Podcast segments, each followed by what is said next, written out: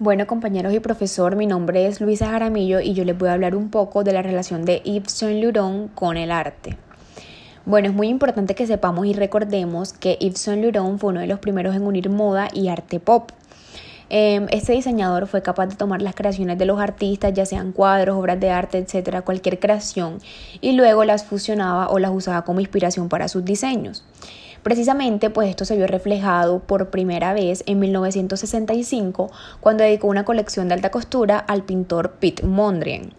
Em, esta colección se caracterizó básicamente por contener atuendos que además de conectar la idea de modernidad que pues tenía la juventud en ese momento, también capturaba el estilo de la era, que en ese momento era como un estilo muy inclinado hacia el minimalismo.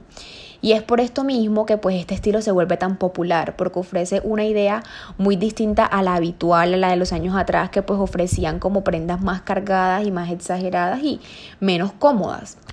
Entonces, pues estas prendas, además de ser muy llamativas para el público, también se volvieron muy innovadoras, ya que en esa época eran muy pocos los diseñadores que estaban incursionando en ese territorio, es decir, en el territorio de unir moda con el arte.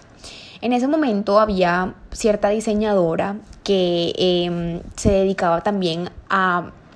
eh, inspirarse de obras de los artistas, de algunos artistas, pero ella como que no plasmaba muy claramente la obra del artista, sino que tomaba algunos elementos y los fusionaba con sus colecciones, mientras que el método que utilizaba Yves Saint Laurent era eh, analizar cada código del artista, cada código de la obra de arte y plasmarlos en sus diseños. Entonces esto le llamaba como más la atención a la gente porque se veía lo que se quería mostrar con estos vestuarios. Y es por esto precisamente que la mayoría de personas recuerdan los cuadros de Piet Mondrian gracias a los diseños de Saint Laurent. O sea, algunas personas recuerdan a Piet Mondrian como artista, como el gran artista que fue,